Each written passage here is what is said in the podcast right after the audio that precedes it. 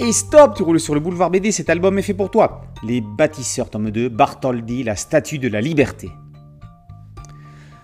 1866, à Versailles, alors qu'Auguste Bartholdi sculpte un buste pour un certain Laboulay, juriste de son état, ce dernier soulève le fait qu'il serait intéressant de réaliser un monument dédié à la valeur suprême de l'humanité, la liberté, un monument conjoint construit par les deux nations que sont la France et les États-Unis.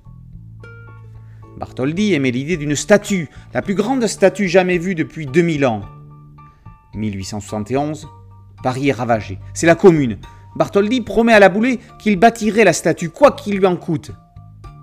Alors qu'il avait il y a quelques années le projet d'une statue ouvrant le canal de Suez creusé par Ferdinand de Lesseps.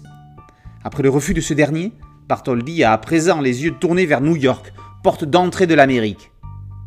En juin, Bartholdi débarque dans la ville qui deviendra la grosse pomme, la ville qui ne dort jamais. Avant même de poser le pied sur le sol, il trouve l'emplacement de la statue. Ce sera cette île à l'entrée de la baie. Beddles Island. L'aventure ne fait que commencer pour Bartholdi. Non seulement il doit concevoir la statue, mais aussi en boucler le financement. Ni l'une ni l'autre de ces actions ne sera aisée à accomplir. La seconde sera cependant bien plus complexe. Pour réaliser sa statue, Bartholdi sera aidé par Gustave Eiffel qui en conçoit l'armature intérieure.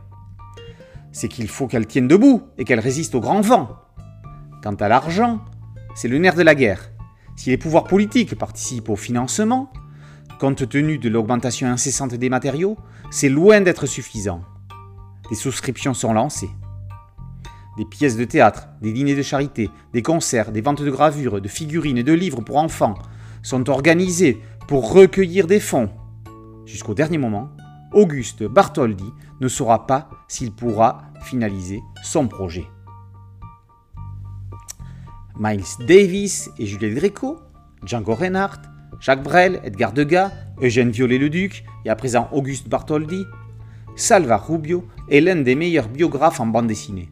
Le scénariste s'épuisait dans l'essence des vies de ces personnes dont on connaît beaucoup mieux les œuvres que la personnalité. Il nous présente les êtres humains avec leurs convictions qui se cachent derrière.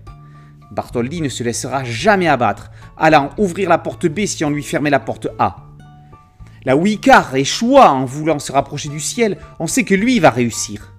Dans un réalisme pur, le dessinateur espagnol Eduardo Ocaña rend l'aventure grandiose.